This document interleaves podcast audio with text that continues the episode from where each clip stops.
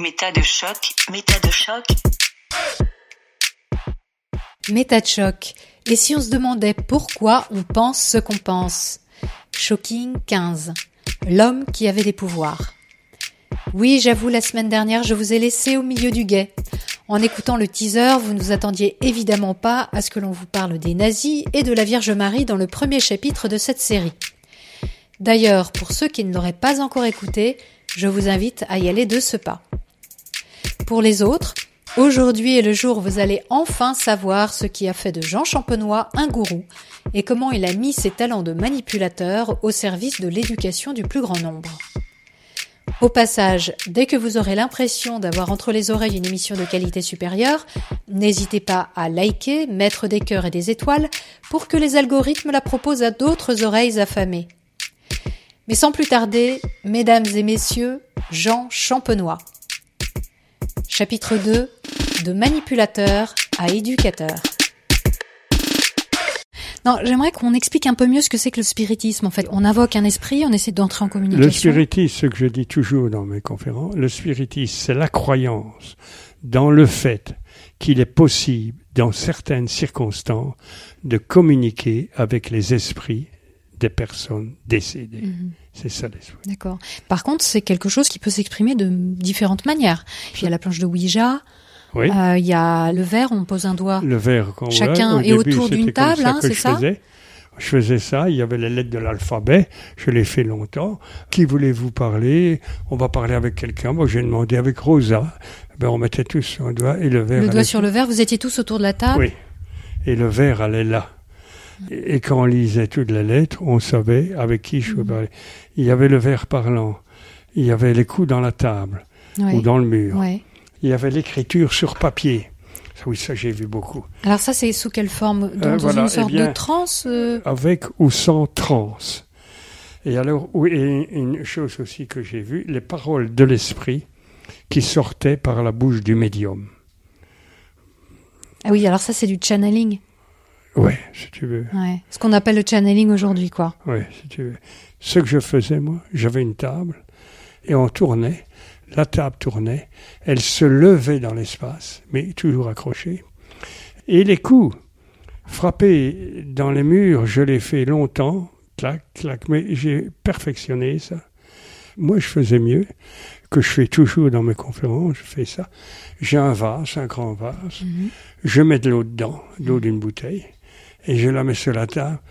Et après qu'elle a tourné hein, et qu'elle s'est levée dans l'espace, et que les gens qui étaient avec moi retournent à leur place, la table tourne et se lève, et accrochée à mon doigt, et je mettais un vase, de l'eau, et je demandais à l'esprit, puisque tu es là, manifeste-toi dans le vase. Mhm. Et l'eau que j'avais mis dedans s'enflammait, Ouais. des flammes. C'est Ah oui. spectaculaire. Mais tout, mes séances spirites étaient très spectaculaires. Et les paroles, mais moi c'est encore mieux, les paroles sortent de là, et ce qu'on veut, et ce qu'on veut avec la voix qu'on veut. Je demandais à l'esprit, qui es-tu? Et du vase, on entendait du vase une voix, une voix d'eau, Ouais. qui disait, je suis Victor Hugo.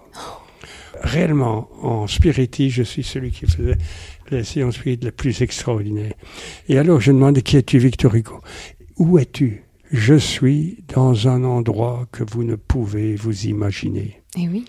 Peux-tu me dire si ma mère qui est morte, elle, elle est toujours là? Alors il répondait oui, qu'elle est toujours là.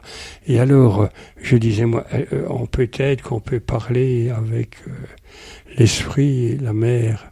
Et c'était une femme. C'était une femme avec une voix qui n'était pas la voix de Victor Hugo. Et elle parlait, aussi bizarre que ça paraisse, avec une voix de femme qu'elle prétendait de la voix de sa mère. Mhm, J'imagine ça doit faire beaucoup, beaucoup d'effets à l'assistance. Vous voulez pas nous expliquer comment il, il parle votre vase? Je dévoile là un grand secret, tu sais. ah, Moi, je veux bien que vous dévoiliez un grand secret à mes dates choc. Un, un- un grand secret. Attends, je vais voir, je réfléchis. Les effets spirites, il y a le vase en feu, Ouais. les soupirs, oui, les soupirs. Ah, Tu vois, quand j'avais le vase en, feu, au début, c'était pas des paroles, c'était des soupirs. L'esprit répondait par un soupir. ça doit faire super peur, ça, non? Ah oui, ça fait peur, c'est évident. Voilà, mais je ne peux pas dévoiler. je réfléchis, non.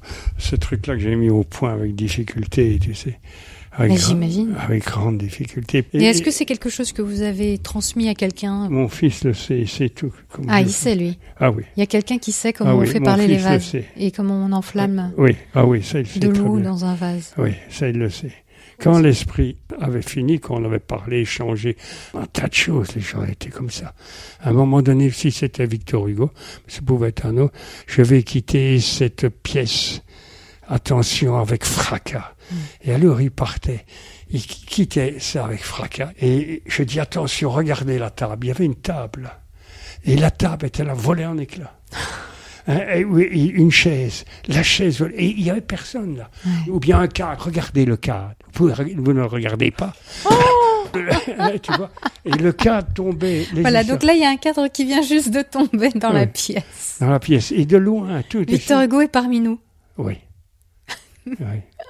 Tu vois, et pour finir, regardez, il est là dans le coin, il y a plein de fumée, au loin, au fond. Et alors les gens, euh, ils se prosternaient devant moi, tu sais, à la fin, le Ouais, 26, j'imagine. 26, ils se Mais oui, parce que vous leur proposez donc d'entrer en contact Ouais. avec des membres de Et leur je jouais famille. le jeu, évidemment. Vous utilisiez donc des trucs de magie, mais également, j'imagine aussi cette façon d'être quand on est magicien. On, Ah, ouais, on absolument. cultive le mystère, on amène les choses euh, d'une certaine manière, à un rythme particulier, etc. Donc il devait y avoir une sacrée ambiance. Vous aviez une ambiance tamisée aussi le... C'était Non, moi j'ai jamais eu d'ambiance tamisée. Non, d'accord. Jamais, j'ai toujours voulu la pleine lumière. Hmm. Et donc vous étiez face très clairement à des gens crédules, à des gens qui n'attendaient Ah qu'une oui, chose, c'était chose. de croire De qu'ils croire. pouvaient entrer en Ah ouais. contact avec des Absolument. personnes Absolument. qui leur manquaient. absolument. Comment vous viviez ça, vous? Parce que je comprends bien qu'on peut avoir une curiosité et puis une excitation à, à faire croire des choses aux gens. Oui. Mais vous avez fait ça pendant des années quand même. J'ai vécu ça parce que je trouvais du nouveau. Je trouvais. Je trouvais des choses. Et les gens étaient effrayés. Ça me plaisait. D'accord. Vous aviez en fait cette excitation de trouver de nouvelles manières De de, nouvelles manipuler les gens. Et donc il y avait quelque chose de jubilatoire pour vous en fait. C'est ça. Euh, Vous, vous étiez toujours en train de repousser les limites Absolument, c'est ça. de, du possible. Toujours. De... Toujours. Ouais, ouais, ouais. J'ai repoussé la limite, mais je n'ai jamais dit que c'était l'esprit. J'ai dit que c'était moi qui faisais ça chaque fois, après chaque chose. À la fin de vos séances, vous Ouais. disiez ça. C'est pas l'esprit qui revient, c'est moi qui fais ça. Je disais chaque fois, dès Ah la oui, première. ah oui, ah oui. Et malgré tout, quand je les entendais parler, il a formidable, il a fait venir Mm. l'esprit. Mais ça, c'est systématique. Moi, je vois dans les croyances contemporaines, même au-delà Mm. du spiritisme, quand un gourou dit euh, euh, ne vous fiez pas à moi ou ce n'est pas moi qui détiens Mm. la vérité, etc. ben, pff, ça n'a aucun impact. C'est-à-dire que les gens se disent juste ah Ouais. il est il est modeste. Euh, aucun, aucun, aucun. Mais je sais qu'on peut faire fortune là-dedans. oui, et, et, et- pour ces gourous-là, bah c'est pas du tout par honnêteté qu'ils disent ça. C'est parce que ça leur permet de se libérer de toute responsabilité. Ouais, ouais, Mais pour autant, ils savent très bien que ça n'empêchera personne de croire en ce qu'ils font. absolument. Mm. Et pourquoi je suis encore devenu plus sceptique C'est parce que dans mes séances spirites, quand je faisais le verre parlant, le verre qui tourne autour d'une table, tu sais, avec des gens, un ou deux qui mettaient aussi le doigt et on allait sur les lettres de l'alphabet. J'ai fait beaucoup ça au début. Eh bien, j'ai entendu après plusieurs fois, mais de nombreuses fois, même devant moi, les gens qui disaient après, c'est formidable, le médium, moi donc, hein, avait le doigt au-dessus du verre, à 10 cm 20, et le verre allait tout seul, Ouais. alors que je n'ai jamais, jamais quitté le verre. Oui. Vous touchiez le verre, mais eux voyaient que votre doigt était Ouais. 10 cm au-dessus. Ouais, alors qu'il n'y était pas. Hmm. Oui, la force de la persuasion, les fausses mémoires. euh, Fausse mémoire, euh, les, les témoignages exagérés, je ne sais pas pourquoi. bah, les gens veulent croire. Les gens Veulent veulent croire, croire, donc ils ont ouais. besoin de bonnes raisons pour croire. Ouais. Hmm. Vous leur demandiez de payer l'entrée Comment ça se Non, passait? parfois, il faisait une collecte, Ouais. ça arrivait. À la fin? Ah oui, une euh, vous- Mm. Je la prenais, évidemment, je demandais rien. Les gens me donnaient n'importe quoi, de l'argent, pour parler avec un défunt, avec leur mère ou leur fils défunt. Ils me donnaient n'importe quoi, mais surtout, ils se mettaient à genoux devant moi et ils se prosternaient. Alors j'ai paniqué, ça je le Ah dis franchement. J'ai compris comment on pouvait fonder une secte, une religion. Ça j'ai compris. Et ça m'a fait paniquer parce que c'est trop malhonnête. C'est trop malhonnête d'accepter que des gens se prosternent devant vous, alors que c'est du chiquet. Bah oui. C'est du chiquet. Ouais. Alors j'ai arrêté complètement, Du jour au lendemain. du jour au lendemain. Vous avez dit j'arrête. Fini. Hmm. 26, 27 ans. Je n'ai plus voulu le faire. Si, en conférence, je le fais. Oui, vous expliquez maintenant. Oui, oui. Et quel type de public vous aviez? Est-ce qu'il y avait une- des âges particuliers C'était plutôt des femmes, des hommes euh? Ah oui, plutôt des femmes quand même. Mhm. Plutôt femmes et des hommes aussi, mais plus de femmes que d'hommes, quand même. 30, 40 ans, Oui. 20 ans. Oui, Donc ça, c'était dans les années 50. oui, oui. Oui, c'est ça. Dans les années 50. Et j'imagine qu'il y avait beaucoup de gens qui avaient perdu des personnes Ah pendant oui, la guerre. Et qui en euh, voulaient. hein. ouais. Ah oui, oui, beaucoup. D'ailleurs, le comité belge pour l'investigation scientifique des phénomènes réputés paranormaux, dont je fais partie, a été créé, a commencé en 46, parce que tous les gens allaient voir des voyants à qui donnaient un prix fou, Mm. qui leur disaient des banalités, Mm. et qui croyaient ça, mais ils ne revoyaient jamais, évidemment, leurs défunts une honte. Jouer au type, au médium qui connaît, qui mentait des sommes colossales. Mm. Moi, je sais bien parce que j'ai toujours été considéré comme un gourou. Toujours. Hein, ma femme en sait quelque chose, les coups de téléphone. Eh bien, je vais vous dire une fois, une femme m'a téléphoné un dimanche matin. Monsieur, je voudrais vous voir. Il était 8 heures, je dormais, je voudrais vous voir. C'est très, très important. Mais croyez-moi, vous serez bien payé. Bon, je vais y venir. Ça, c'était à quelle période? Oh là, j'avais quand même bien euh, 40, 50. Donc bien après vos activités de Ah oui, spirit. bien après. Ouais. Alors, une femme arrive un dimanche 8 heures du matin. Je vais avec elle dans mon bureau. Elle me dit, monsieur, voilà, si je vous donne 100 000 francs belges, c'était énorme. À ce moment-là, moi, c'était énorme. Je vous donne 100 000 francs, je vous fais un chèque tout de suite si vous tuez ma mère. Incroyable. Incroyable. Mais, mais elle pensait que vous pouviez tuer sa Ah mère oui. euh, à distance On oui, à distance. Elle avait des photos. D'ailleurs, elle m'a montré d'abord les photos de Avec sa des mère. aiguilles ou... Oui. Ou par ma force. Ouais, Hein, parce qu'on on m'a toujours pris pour un gourou, encore maintenant. ouais. Oui, c'est resté en fait. Les gens veulent croire. Le croire. Et alors, elle me donne les photos de sa mère, deux photos. Voilà, ici c'est ma mère. Si vous tuez ma mère, je vous donne 100 000. J'ai ici le carnet de chèques, etc. Alors, je lui demande, mais pourquoi est-ce que vous voulez tuer votre mère? Mais pourquoi? Parce que, monsieur, elle est riche, toujours l'argent. hein. Mm. Elle a perdu son mari, elle revit avec un autre. Mm. Et elle m'a dit clairement, c'est pour lui tout mon argent. Mm. Pour lui tout mon argent. Vous ne savez pas ce que j'ai entendu euh, là-dedans, c'est Mais inimaginable. j'imagine, j'imagine. Inimaginable. Mais euh, on m'a tout demandé, tout, tout, tout, tout. Il n'y a pas si longtemps que ça, 10 ans, enfin c'est pas, c'est long, il n'y a pas long. J'étais déjà vieux, donc c'est peut-être trop. Eh bien, un type me sonne de Virton. Et il me dit, je voudrais vous rencontrer. Est-ce que je peux vous voir J'ai recherché partout. Et c'est la commune de Jedogne qui m'a dit que vous habitiez ici. Mhm. Est-ce que je pourrais venir vous voir? Ah oui, pourquoi? C'est pour c'est de ma femme euh, qui m'a quitté, je voudrais vous parler. Mhm. Et alors il vient, et il va encore venir, un tout vieux, tu sais, parce qu'il avait une carrière très difficile de marcher.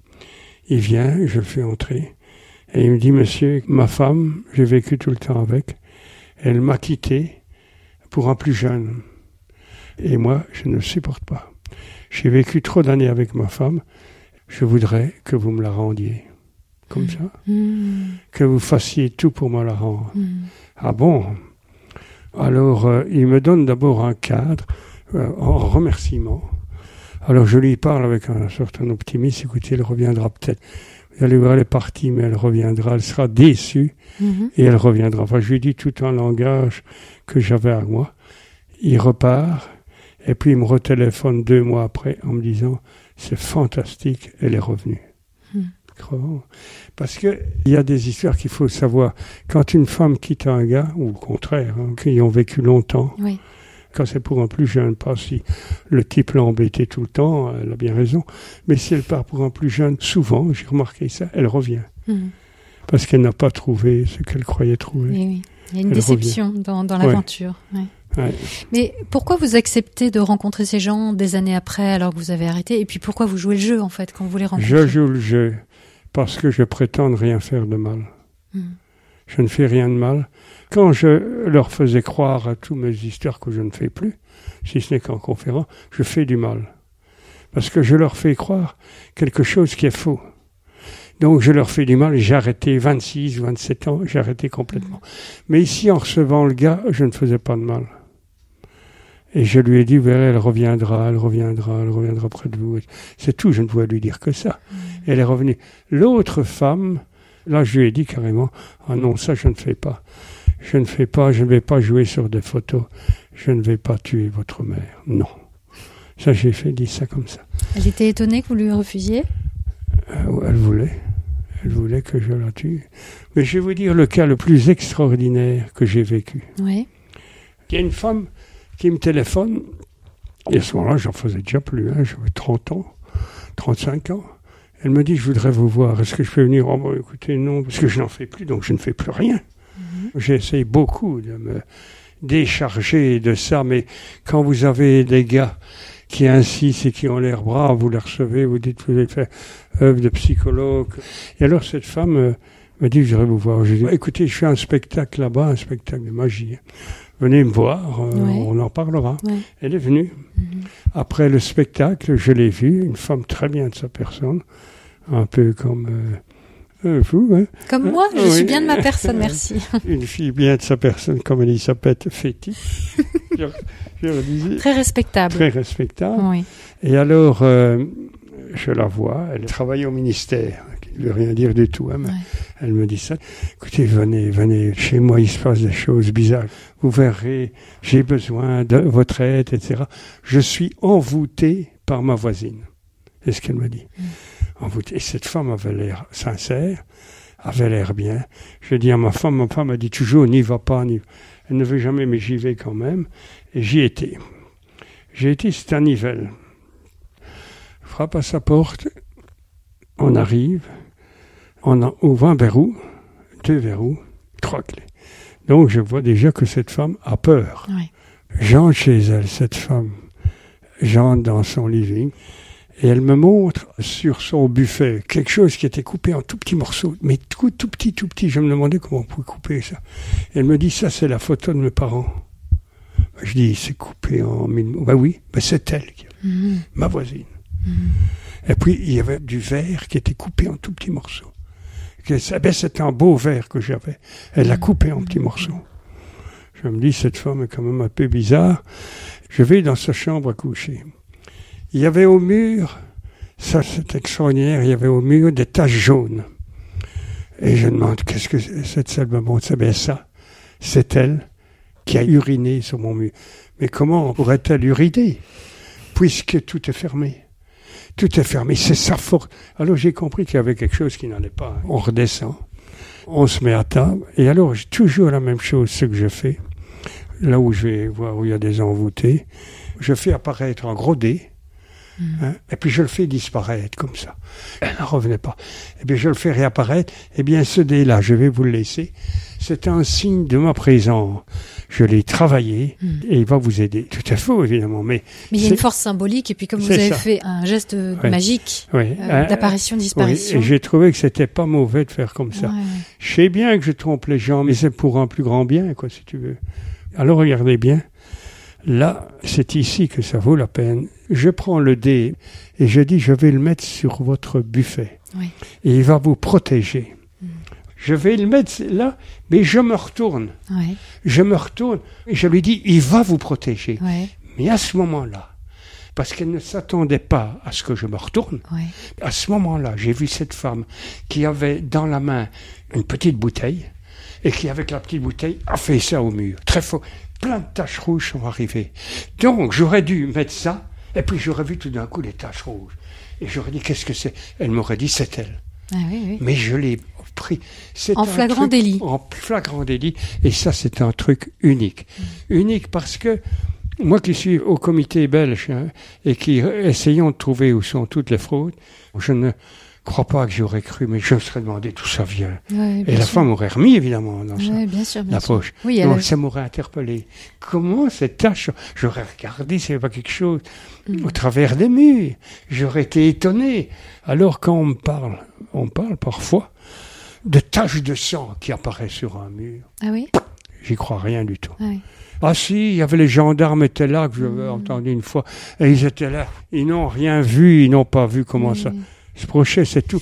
Mais oui, c'est ça la limite euh, du témoignage et, et la limite même Ah oui. lorsqu'on est témoin soi-même de Le l'expérience témoignage personnelle. Humain, Elisabeth, le témoignage humain, il faut le prendre avec beaucoup de prudence. Moi, je ne crois rien, si ce n'est aux choses que j'ai bien contrôlées. Oui. Pourquoi? Même pas à ce que vous avez vu donc. Non, Mhm, même pas. mhm. Ce témoignage-là m'a toujours fort impressionné de cette femme qui elle-même se crée ça. Alors oui, je dois vous dire pourquoi elle était devenue comme ça, cette femme. Oui. En haut, dans sa chambre, quand là, il y avait des taches jaunes. Et quand elle m'a dit c'est elle qui urine sa fausse dans l'esprit, j'ai compris qu'elle était dérangée, quoi. Mhm. Je lui ai demandé ceci. Madame, vous êtes là depuis combien de temps, vous, ici? Ah, je suis né ici. Et vous vivez seul? J'ai vécu toute ma vie avec mes parents. Et vos parents sont morts quand? Elle m'a dit, son père était mort il y avait un an, et sa mère peu de temps après. Et je l'ai regardé dans les yeux comme ça, et je lui dit, et à ce moment-là, j'ai dit, vous n'avez pas eu peur. Monsieur, vous ne pouvez vous imaginer ce que j'ai eu peur. Des yeux de folle, hein. Vous ne pouvez vous imaginer ce que j'ai eu peur. Et vous êtes envoûté depuis quand? Depuis ce moment-là Oui, depuis ce moment-là. Donc elle avait fait un transfert, un véritable transfert psychiatrique Oui. incroyable. Cette peur-là était retombée sur cette femme que j'ai vue par après. Vous avez été voir sa voisine Oui. Et elle m'a dit, vous ne pouvez pas figurer le mal que ça me fait. Ah oui. J'étais bien avec ses parents, et depuis que ses parents voient, elle m'envoie des casseroles, en criant dans le jardin les pires mots, euh, que salope, etc. Mais alors, quand vous avez vu qu'elle avait jeté euh, avec sa petite fiole, euh, en pensant Oui, que vous ne le verriez pas, qu'est-ce que vous lui avez dit Ah oui, qu'est-ce que je lui ai dit? Je lui ai dit, c'est vous, j'ai vu là, que Ah oui. vous aviez une fiole dans votre main. Non, non, c'est elle. Ben non, je dis, c'est vous. Elle a vite caché son histoire. Alors j'ai rien dit, Ouais. Rien Vous dit. n'avez J'ai pas insisté, quoi. j'ai pas insisté. Ouais. Alors j'ai continué, je lui ai dit, le dé vous protégera, vous verrez, c'est un signe de ma présence, il vous aidera, etc. J'ai pas insisté, mais je lui ai dit, c'est vous. Mhm. C'est vous. Et vous avez eu des nouvelles de cette dame? Oui, j'ai eu des nouvelles. Elle m'a envoyé en disant que ça allait beaucoup mieux, que mon dé avait un peu bougé de place, que, que le dé Il faut avait bien un qu'il y ait quelque chose qui se passe quand même. oui, qu'elle avait un peu bougé de place, mais qu'elle n'avait plus ces difficultés-là avec elle. Bah, tant mieux. Et qu'est-ce qu'elle m'a envoyé donc, déjà? Que je demande à ma femme. Elle Si- vous a envoyé un cadeau? Oui. Hmm. Cette femme qui m'a dit comme je vous dois. Donc je, je vous ai aidé, je suis très satisfait. Très... Mhm. Je n'ai pas besoin de ça. Je ne veux pas de l'argent comme ça.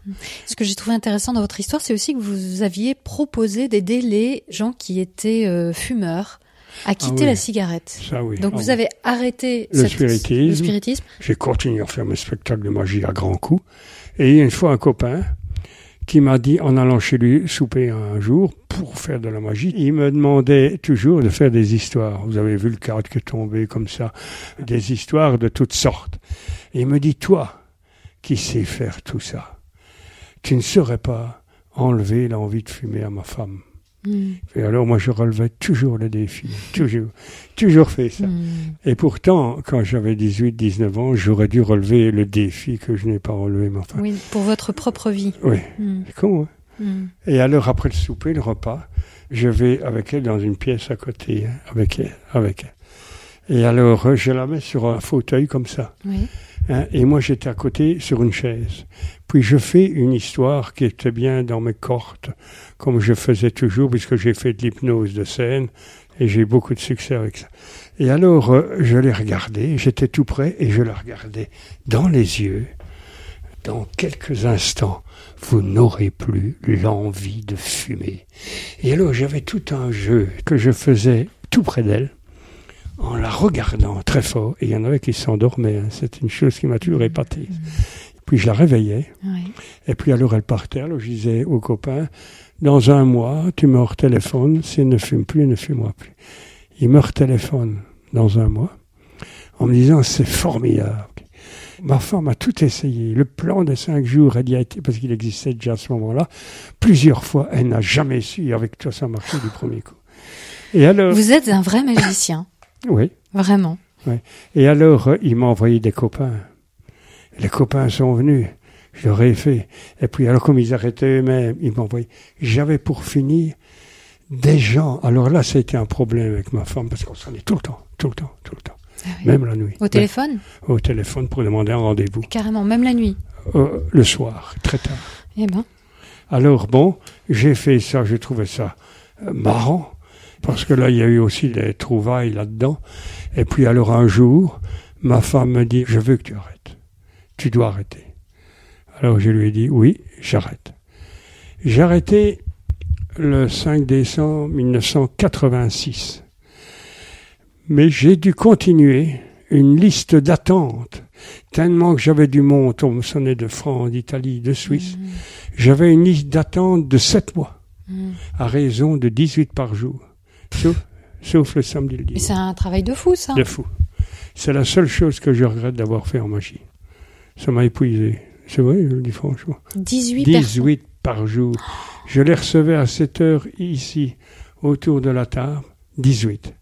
Et je faisais, comme on dit, une mise en condition pendant une demi-heure. Puis les je recevais un par un, 10 minutes, un quart d'heure Ah ouais. dans ma chambre au premier.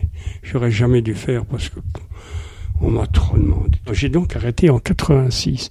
Maintenant, en 2019, on me téléphone encore. Ouais. Incroyable. On me téléphone encore. J'ai appris qu'un tel, ma Ouais. belle-mère avait été chez vous, Mhm. etc. J'ai repris ce genre de personne-là qui me disait, écoutez, monsieur, je suis venu chez vous il y a 15 ans. J'ai arrêté de fumer.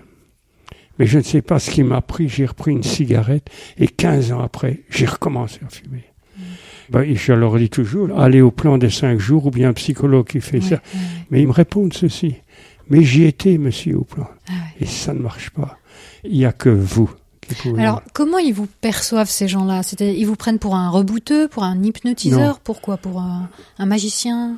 Oui, un magicien. Par rapport à, à la cigarette, à l'arrêt de la cigarette. cigarette. Un homme qui a des pouvoirs. C'est ça, hein, A ils des vous voient pouvoirs. comme quelqu'un qui a des pouvoirs. Oui, exactement. Et ça, c'est un vrai problème quand même. Ah oui, c'est un problème. Parce que vous, c'est pas comme ça que vous vous Ah non, présentez. non, vous, qu'est-ce que vous leur dites quand vous les recevez? Ou quand vous les receviez? Ah, Vous présentiez les choses comment? Eh ben, je l'ai présenté comme j'ai dit, j'ai près de la femme ou l'homme, je le regardais bien dans les yeux. Mm. Dans quelques instants, vous allez arrêter de fumer, vous ne fumerez plus. Je les regardais très fort. Et aussi- Intensément intensément. Et aussi bizarre que ça paraît, ils s'endormaient. Et s'ils ne s'endormaient pas, j'allais près de leurs yeux, les deux mains comme ça, et je leur parlais doucement. Ah ouais. Dans quelques instants, vous n'aurez plus l'envie de fumer. Vous ne saurez plus fumer. Donc, Vous ne pourrez plus fumer. J'avais toute une technique qui Mm. marchait. Alors là, ce que Jean Champenois vient de faire, c'est qu'il s'est approché de moi et il a mis ses mains sur ma tête et il m'a parlé à 2 cm de ma tête en chuchotant donc euh, ou en- de manière très persuasive. Effectivement, c'est impressionnant, surtout s'ils vous Ah connaissent oui. pas. Ah oui, Euh, Il y a, y une suggestion énorme. Énorme. Surtout s'ils vous prennent pour Ah oui. quelqu'un qui a des pouvoirs. Alors là, Ah oui, c'est, j'imagine, c'est- Ah oui, et ici nous sommes entre nous puissant. deux, mais il faut voir, quand j'étais avec un gars, c'était beaucoup plus prenant, plus Ouais. puissant. Et puis j'avais un langage. Vous ne saurez plus fumer, vous ne pourrez plus fumer. Et si jamais l'envie de fumer vous revenait, on ne sait jamais, à ce moment-là, en les regardant bien, et en pointant du doigt donc? oui, vous pensez à moi fortement, Ouais, vous y pensez fortement, et l'envie disparaîtra. ouais. C'est incroyable. Voilà. Oui, non, mais moi je comprends que ça puisse complètement euh, subjuguer les gens et Oui, puis qu'ils hein. soient comme ça euh, Je reconnais. ça. possédés en quelque sorte Ouais. par votre discours, votre Ouais. attitude et que ça Ouais. change leur, euh, leur comportement. Oui, c'est fou. C'est fou. Vous savez que la télévision est venue me prendre parce que j'ai dit que j'arrêtais hein, en 86. Mais ça n'était pas l'affaire des gens. C'est marrant parce qu'on menait mais 18 par jour. Mm. Alors, euh, ils ont dit, écoutez, vous devez prendre un cas. On va bien vous prendre. Je dis oui. Devant la fait- télévision donc. En Ah, ah oui, en pleine télévision. Hein. Plein prix, c'est pas la première fois d'ailleurs qu'on me prend en télévision ici. Il y avait des psychologues, là, je suis- il y a une femme qui m'a dit je vais le faire. Ouais. J'ai vu comment vous faisiez, je vais le faire, etc. J'ai revu cette femme-là un an après. Et j'ai demandé alors ça va la chose comme Ah, je ne sais pas le faire. Je ne sais, ça ne marche pas avec moi. Ah. Elle a dit moi j'ai pas su le faire. Mm. Donc, est-ce que j'ai ma façon de parler? Mhm. Et peut-être euh, qu'elle n'a pas su, je ne sais pas. Que Bah, après, il y a le charisme qui joue, hein, Oui, la présence. enfin, elle euh, aurait pu le faire quand même, ouais. Mm. hein. mais elle n'a pas su.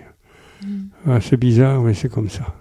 Mais alors justement, alors quand vous avez décidé en 86 d'arrêter, vous aviez déjà arrêté le spiritisme, après vous avez arrêté ces espèces de thérapies Oui. euh, hypnotiques. Oui.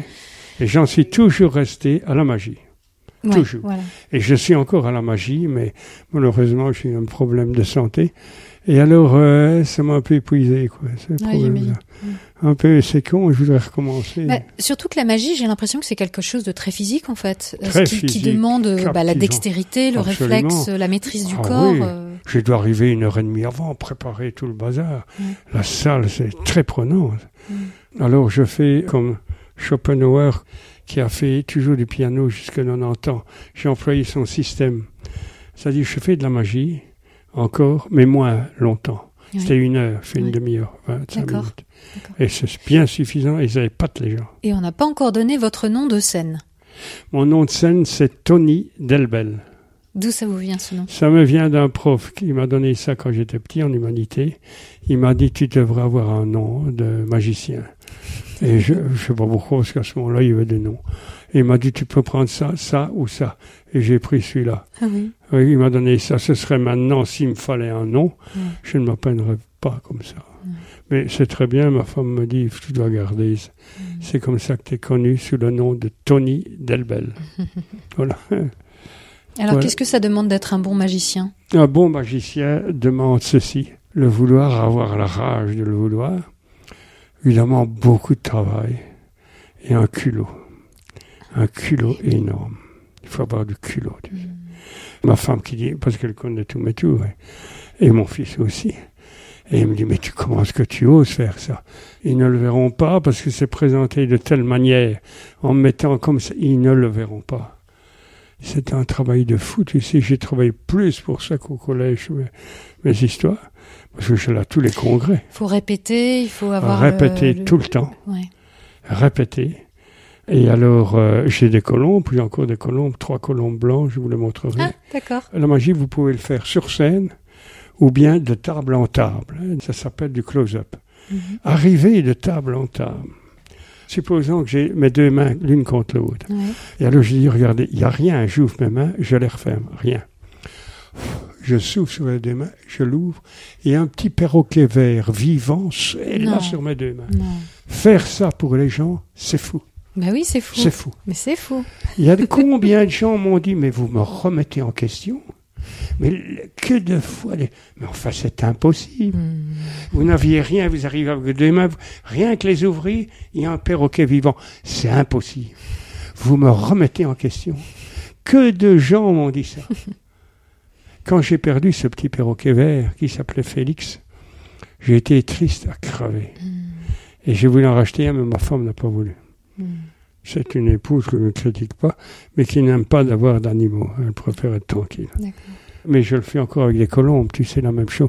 Prends ici un, un petit mouchoir blanc. Ici, Dans la pochette. poche. euh, Tu sors de la, la pochette, chemise. tu l'ouvres, et puis avec tes deux mains, tu fais ça, tu sors une colombe. ouais. Ça fait bien son effet Ah, aussi. c'est sûr.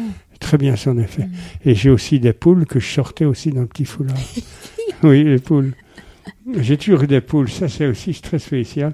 Parce que j'ai eu des poules qu'on appelle des pompadours frisées. J'ai eu beaucoup d'animaux pour ça. Et quand vous avez rencontré d'autres médiums spirites Mm. tout au long de votre vie, parce que j'imagine que vous en Oui. avez rencontré beaucoup, Oui. même quand vous avez arrêté vos activités, qu'est-ce que vous avez pu remarquer chez eux dans leur euh, manière de présenter les choses? Dans leur manière, d'abord, euh, je dis franchement, c'est qu'ils ne savent pas faire grand-chose. Tout ça, c'est de la blague. Ils ne font rien d'extraordinaire, rien de formidable. C'est rien ce C'est font. pas visuel, c'est ça que vous voulez dire? Ben, rien. Moi, par exemple, avec une, mettons une femme, je me souviens d'une, hein, elle voulait parler avec sa mère défunt, et elle me parlait de choses, mais je les retenais. Et dans le verre parlant, je redisais ces choses-là. Ah, ça fait extraordinaire. Comment est-ce qu'ils pouvaient savoir que ma mère s'appelait Elisabeth Et elle se souvenait pas qu'elle vous l'avait dit? Non, c'est crevant, hein, ça. Ça, c'est une chose bizarre. Elle ne s'en souvenait pas. Mm. Je l'entendais dire, mais non, il ne savait pas que je m'appelais Elisabeth. Mais non. Oui, c'est comme le doigt au-dessus du verre. Oui. Euh, les gens veulent, Oui. veulent absolument que ça se Oui. soit passé. euh, Je trouve ça beaucoup plus fin que ce que j'ai vu. Je disais des conneries, mais des, des histoires d'un simplisme incroyable. Incroyable. Les autres médiums, en fait, qu'est-ce qu'ils font? Ils, disent des choses vagues, Euh, euh, ils utilisent l'effet. Barnum euh, Oui, en disant des choses dans lesquelles tout le monde pourrait se reconnaître, oui, c'est ça, exactement. Mm. Exactement. avec très peu d'effets, donc euh, ah oui, aucun effet. visuels, sonores. Aucun euh, effet. Donc, donc qu'est-ce qui fait que les gens vont les voir, à votre avis? La crédulité humaine hein, vient d'abord de l'éducation. J'ai vu au collège des parents, aux réunions de parents, quand tu parlais avec les parents, tu avais tout compris. Tout compris. Oui, c'est-à-dire que si on, on a comme prérequis, si on pense ça. que ça existe, Ouais. bah, on va lui donner Oui, une crédibilité, absolument. on va aller chercher cette vérité, euh, même si elle n'est pas là, quoi. Oui. Mm. C'est évident. Moi, j'ai rencontré des gens qui dirent des conneries, mais enfin, des choses qui n'ont rien à voir, vagues, très vagues, et faire croire que c'est l'esprit. Je, je comprends pas. Vous les avez testés, ces médiums spirites Vous avez essayé de... Ah bah oui, on les a testés. Hein. Euh, je, me souviens d'une femme qui venait nous recevoir parce qu'elle croyait à son affaire. Donc c'est une femme qui était médium, Médium. et qui est allée voir le comité para, donc l'association des sceptiques de qui a Belgique. été écrit au comité para, tellement qu'elle était convaincue que ce qu'elle faisait était bon et juste. et Ouais, ouais. Alors, on y a été avec M. Soupard. Et quand j'étais là, on lui a demandé si on pouvait lui poser des questions de notre vie. Elle a dit oui. D'accord. Alors, euh, je dis, voilà, qu'est-ce qui s'est passé chez moi euh, quand j'avais 13 ans Un fait très important dans le jardin chez moi. Alors nous, maintenant, on sait ce que c'est. Oui. Oui, Est-ce qu'elle elle l'a deviné? Non, évidemment. Non. Je lui ai demandé de parler avec ma mère. Alors elle prétendait qu'elle avait ma mère près de moi et que ma mère parlait, mais par sa voix, qui était avec- exactement avec sa voix, elle n'était pas changée. Mm. Elle disait c'est la voix de votre maman qui vient par euh, ma bouche. Et alors je dis bon, puisque tu es ma mère, c'est très bien. Je suis très heureux que je lui disais. Mais dis-moi un peu, pour être sûr quand même, qu'est-ce qui s'est passé quand j'avais 13 ans dans notre jardin? Mm. quelque chose de très important. Mhm. Alors elle me répondait, explique-moi un peu euh, pour me resituer. Ben, comment est-ce que tu veux que je te situe davantage? C'est vu tellement important dans notre vie. J'ai pas à te situer, c'est quelque chose qui... n'a jamais su le dire. Ouais. Elle tournait autour du pot. Et pourtant, cette médium, d'après vous, elle était sincère? Oui, Elle était convaincue qu'elle avait Convaincue, un pouvoir et, et elle ne voyait pas que ce qu'elle donnait, Non. ce qu'elle ce qu'elle produisait était tellement Était vague et banal. oui. Pourquoi? Ça, je me le suis déjà demandé. Mhm. Pourquoi qu'elle avait le culot d'appeler le comité belge Oui, en plus. pour l'investigation Pour scientifique prouver que. Oui, pour, oui, alors que c'était faux, qu'elle n'a jamais rien su faire. Mhm. Pourquoi? Tu vois, je me suis toujours demandé ça. À quoi est-ce qu'elles croient Pourquoi est-ce qu'elles veulent ça? Je le disais clairement, mais tu te souviens bien, c'était dans le jardin, j'avais 13 ans, il faisait beau, etc. Ah oui, mais explique-moi un peu, je- ben, on n'oublie pas Euh, dans la chose. Mhm. Impossible. Fou, hein Donc tous les médiums que vous avez rencontrés, que vous avez testés, vous demandez toujours plus de détails, des éléments. Ils n'avaient pas de vision claire de Non. des choses. C'était toujours des choses qui ne représentent rien, de- des histoires que tout le monde peut dire. Ouais. Tout le monde peut Ouais, dire ça. Ça n'avait rien de conséquent, ça n'avait rien d'extraordinaire, jamais compris les gens. Mm.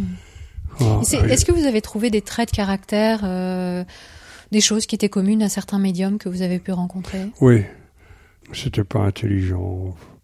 Ça manquait de créativité Oui, euh, ça manquait de créativité. Mais j'imagine que la plupart, vous avez pu voir qu'ils n'étaient pas sincères. Ah oui, oui, oui, Oui. oui. Il n'était pas sincère, oh, absolument. Mm. Oui, oui, oui. Il faisait ça pour gagner de l'argent. Mm.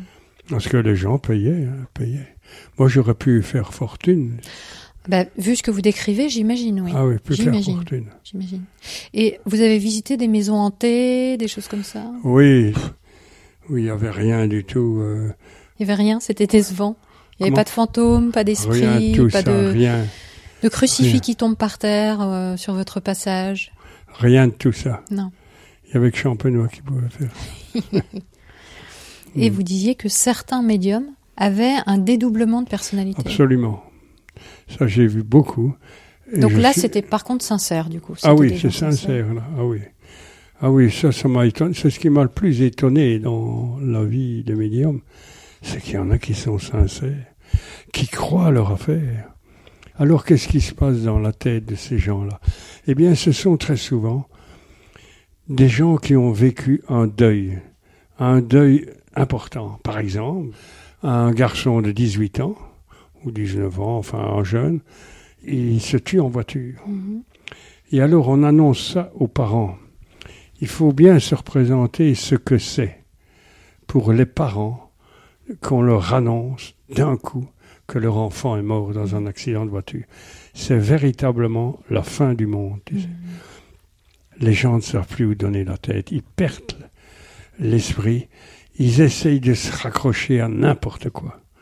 Ils sont malheureux Mhm. d'une façon inimaginable. Et il y a des gens dont des amis leur ont dit invoque les esprits. Il pourra peut-être faire quelque chose, fais comme ça. Et ils ont fait ça. Ils ont invoqué les esprits et la personne sur laquelle je pense se mettait en transe. Elle se prétendait possédée par euh, son fils. Et elle lui posait des questions. Euh, qui es-tu? Es-tu mon fils? Il disait oui, enfin, tout un langage. Et c'était sincère, tu sais, tu le voyais bien Mhm. on voit très bien que le message qui passe par la voix de la mère, on voit que c'est ça que la mère veut que son fils lui dise. Mhm. C'est ça. Maman, je pense à toi. Je suis toujours près de toi. Je ne t'oublie pas. Le matin, tu as été te laver là, j'étais là, etc. Je suis toujours avec toi. On sent que c'est ça que la mère veut. C'est un réconfort pour elle pour pour continuer elle. à vivre. Oui. Mhm. Alors, quand elle me dit tout ça, après, ben, je lui dis, ben, je suis très content que votre fils vous parle. Je ne lui dis rien. Mhm. Mais enfin, qu'est-ce qu'elle a, cette femme?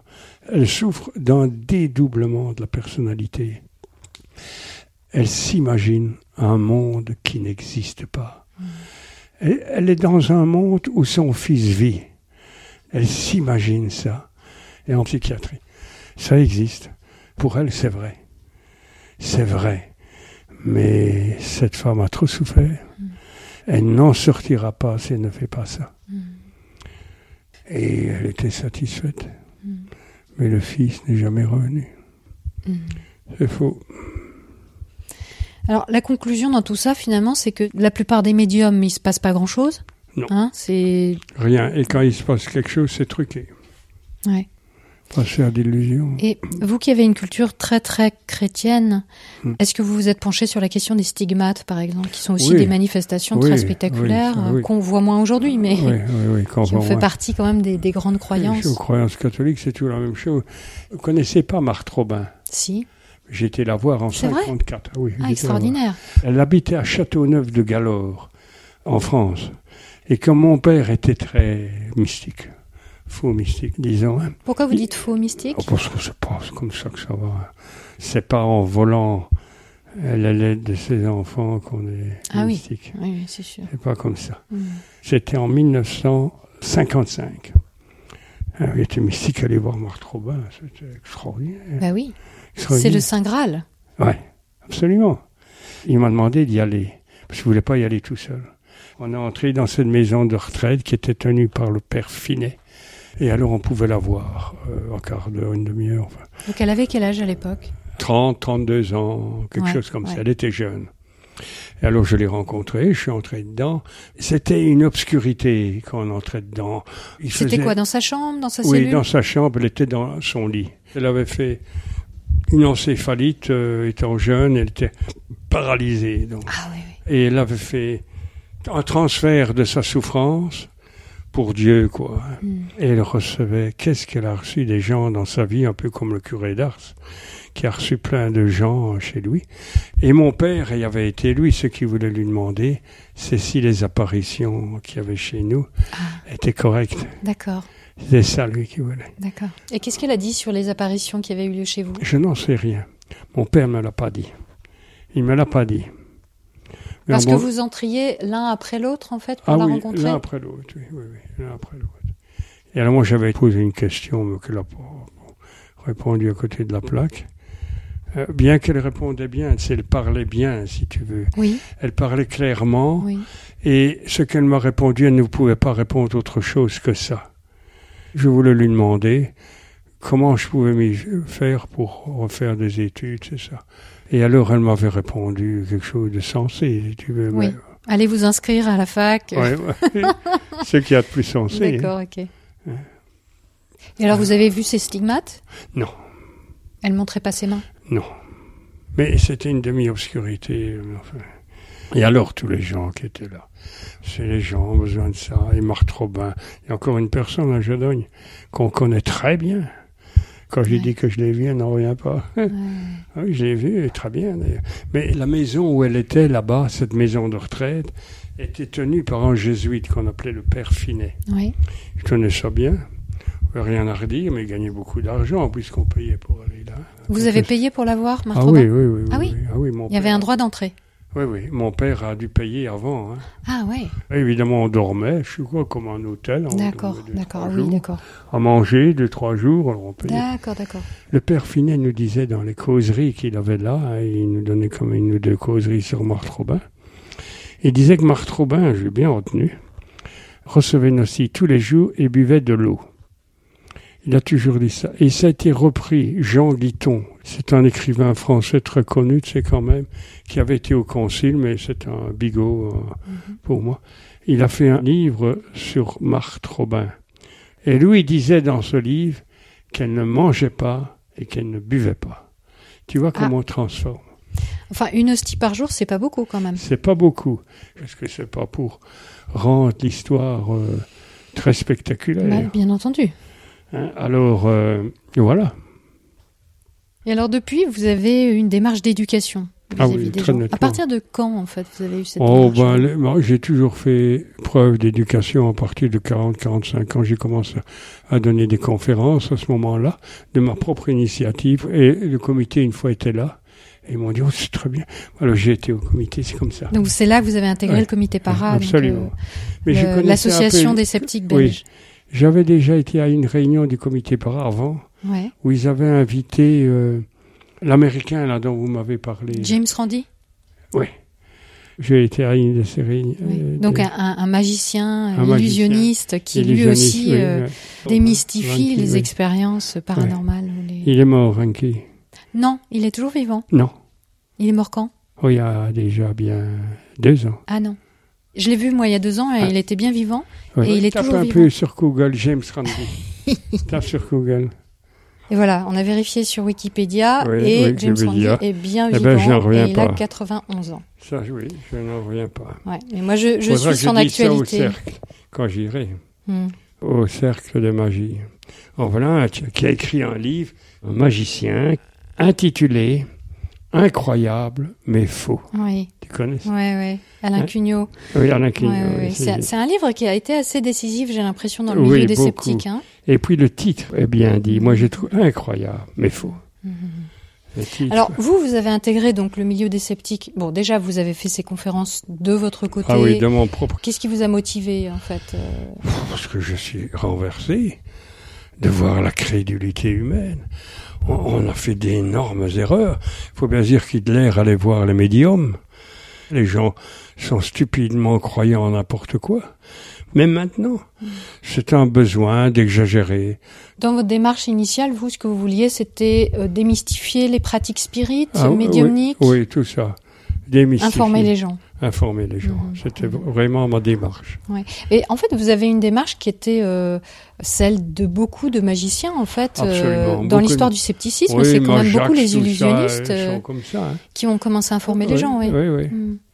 Je suis passé souvent, oui, quand même, à la TV. Quand on est venu me questionner, alors j'ai fait mes expériences. La table qui tourne, qui se lève dans l'espace, le Ouais, verre qui s'enflamme, le cadre qui tombe, la chaise qui vole en éclats, Mm. à distance, quoi. J'ai fait tout ça. Et Gérard Majax, vous l'avez rencontré? Ah oui, oui, je l'ai rencontré surtout au congrès. au congrès des magiciens? Oui. J'ai fait depuis 67. Sauf maintenant, deux, trois ans, j'ai pas été parce que c'est trop loin et que malgré tout, on devient vieux, hélas. Gérard Majax, il a fait partie aussi des magiciens qui ont démystifié, par exemple. Yuri Geller avec sa cuillère qui se tordait Ah oui, euh, oui, par la force de l'esprit. Ah Il a montré que lui aussi pouvait tordre une cuillère ou un club de golf. Ah oui, euh, comme moi. Je tords souvent une cuillère devant les gens en conférence, je la tords. Et, et ça, je trouve que c'est intéressant de le rappeler, c'est que ce qu'on appelle aujourd'hui la zététique, qui est donc le scepticisme scientifique, où on va euh, utiliser les connaissances et puis une méthode euh, de, Mhm. on va dire, d'analyse Mhm. euh, des informations ou des faits qu'on peut rencontrer. Bah, au départ, c'était beaucoup les illusionnistes en fait qui Oui. qui avaient cette démarche. Et c'était pas vraiment une démarche scientifique, c'était juste une démarche. Des illusionnistes parce qu'on a vu que c'était faux, c'est tout. Voilà, vous connaissiez Ouais. les trucs. Oui. Non, c'est une drôle histoire. Les humains, c'est drôle. Enfin. Mhm. Il faut pas s'étonner qu'il y ait tant de guerres, qu'on se tape dessus tout le temps. tout le temps. Oui, oui. Souvent fondé sur des croyances justement et des ouais, manipulations euh, de masse. Vous avez écrit un, un fascicule euh, Un petit fascicule. Que penser du spiritisme et des phénomènes paranormaux? C'est quelque chose qu'on peut trouver quelque part, ça? Non, il est introuvable. Il a été fait en je ne sais combien de fois. Il a été réédité, mais... On ne trouve plus maintenant. Ah non, ah non, on ne fait plus. Et j'en avais bien une dizaine avec moi. Hmm. Mais comme je les ai donnés, il y a des gens qui me l'ont demandé. Je ne crois pas que j'en ai D'accord. encore. Bah, je donnerai quand même la référence euh, Oui. dans les sources. On peut la donner. Si jamais euh, quelqu'un euh, Mm. le trouve dans une brocante Oui, ou on va le, le trouver, on ne sait jamais. Alors finalement, avec toutes ces années que vous avez vécues, en observant les comportements humains, en les manipulant Mm. aussi, Mhm. est-ce que vous voyez des différences entre les croyances d'aujourd'hui et les croyances d'il y a 80 ans? Tu sais, ceux qui sont encore croyants, par exemple, puisqu'on est dans un- une chose catholique, euh, ils, ils adorent toujours euh, le Christ, la Vierge. Mhm. Les curés, je les vois prier la Vierge. Ils fantasment devant une statue toute belle, alors que la Vierge a été une femme qui a eu plusieurs enfants. Ils s'imaginent. Et alors surtout, il y a les juifs, les chrétiens et les musulmans. Les musulmans, bah, c'est inouï comme ils ont une religion où ils sont nombreux. là. Chez nous, les catholiques en Belgique, du moins, il n'y a plus personne dans les églises. Il n'y a personne Mhm. on désacralise les, les choses. Mais les musulmans, ils sont très nombreux encore. Et j'avais demandé une dame pour venir euh, nettoyer ici parce qu'on avait une dame qui est restée 46 ans, jusqu'à 77 ans. Votre femme de ménage? Oui. On a pris une autre, il en fallait une. Et celle qui vient, c'était une musulmane voilée. Oui, voilée. voilée. Mhm. Je lui ai demandé si elle ne voulait pas enlever le voile. Elle a dit non, je n'aime pas d'enlever. euh. Elle a mis un plus petit voile. D'accord. Mais euh, elle revient toujours avec un grand voile. Bah, ça va. Mais ils sont très religieux. Ils sont à côté de la plaque. Elle m'a demandé souvent si j'étais croyant. Mhm. Je lui ai dit pour ne pas trop la choquer que je ne comprenais pas la vie. Mais elle est très croyante, qu'elle m'a dit. Oui. Tu vois. Ben oui, la croyance traverse les siècles. hein. Après, elle se manifeste de manière euh, variée. Ouais, euh. ouais, ouais, ouais, ouais. Et si le catholicisme perd de la vitesse en France, en Mm. Belgique, il ne va pas forcément en perdre en Amérique du Sud, en Afrique, Non. euh, etc. Puis ça se mélange à d'autres croyances. Ouais. Aux États-Unis, qui croirait Alors aux États-Unis, les évangélistes euh, Qui protestants. croiraient. Qui croirait Oui, c'est énorme. Énorme, oui, c'est toute une histoire. Et dans ce que vous avez pu observer, vous, en dehors des questions religieuses, est-ce que les gens, dans leur superstition par exemple, ont des croyances différentes Euh, Ils croient moins? Qu'est-ce que... Oui, il y en a des gens qui croient différemment. Ils croient ceci, mais pas ça. Et croient- Moi, je fuis souvent, tu sais, parce que je ne m'entendrai pas. Je fuis souvent les conversations là-dessus. Très souvent. Je dis, écoutez, euh, vous n'avez aucune preuve. ça. Ah, si, on le sait. on- Enfin, Enfin, en tout cas, il y a quand même moins d'apparitions mariales en Belgique Ah oui, non, depuis la, la. Deuxième Guerre mondiale.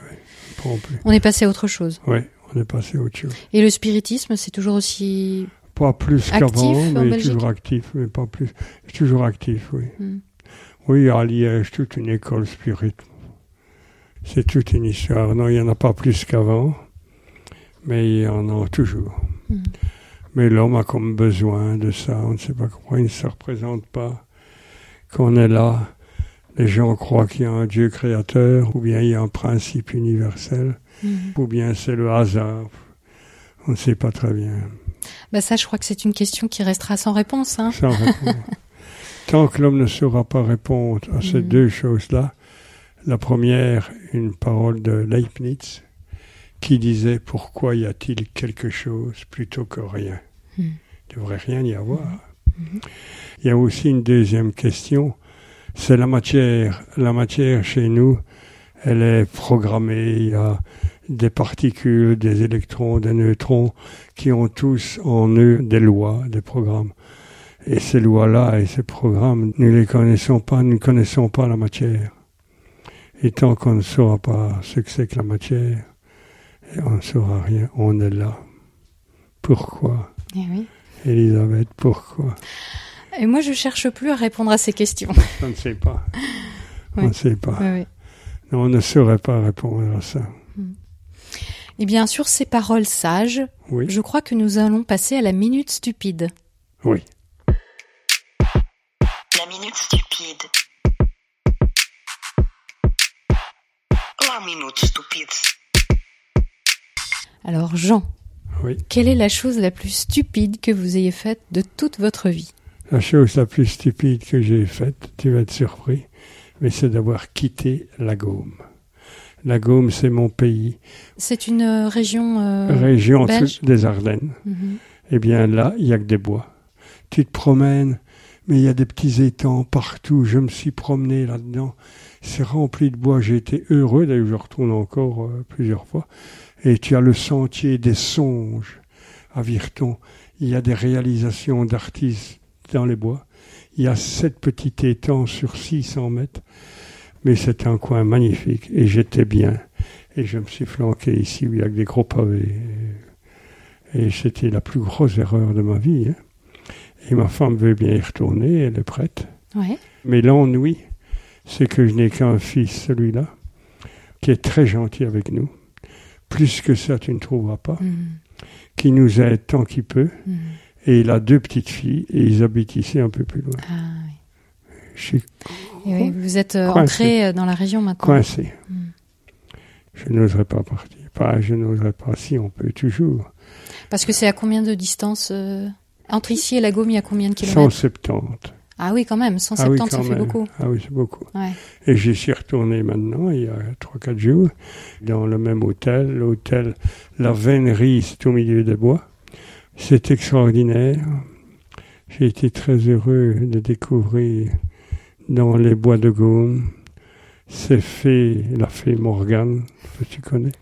Mais je croyais qu'elle était dans la forêt de Brocéliande, oui, la fée elle est Morgane. aussi dans la forêt. Elle de est dans les deux forêts. Oui, elle revient En parfois. Oui, elle revient parfois.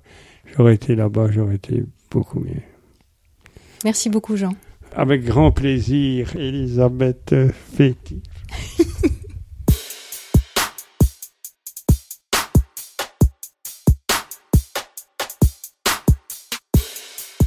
Je tiens à remercier le comité para qui a facilité mon entrée en contact avec Jean Champenois. Vous trouverez un lien sur leurs activités dans les ressources sur le site métadechoc.fr. Et pour les curieux et les fans de James Randi, j'ai également mis une photo de lui et moi prise à Prague au Congrès européen des sceptiques de 2017. Vous aimez Méta de choc et vous vous dites que la réflexion sur nos modes de pensée est une grande et belle cause? Vous pouvez apporter votre pierre à l'édifice en faisant un don sur Tipeee. Le lien est en description. La semaine prochaine, une fois n'est pas coutume, je vous propose une vidéo scoop. Parce que j'ai plein de choses à vous dire. On se retrouve donc vendredi prochain à 18h.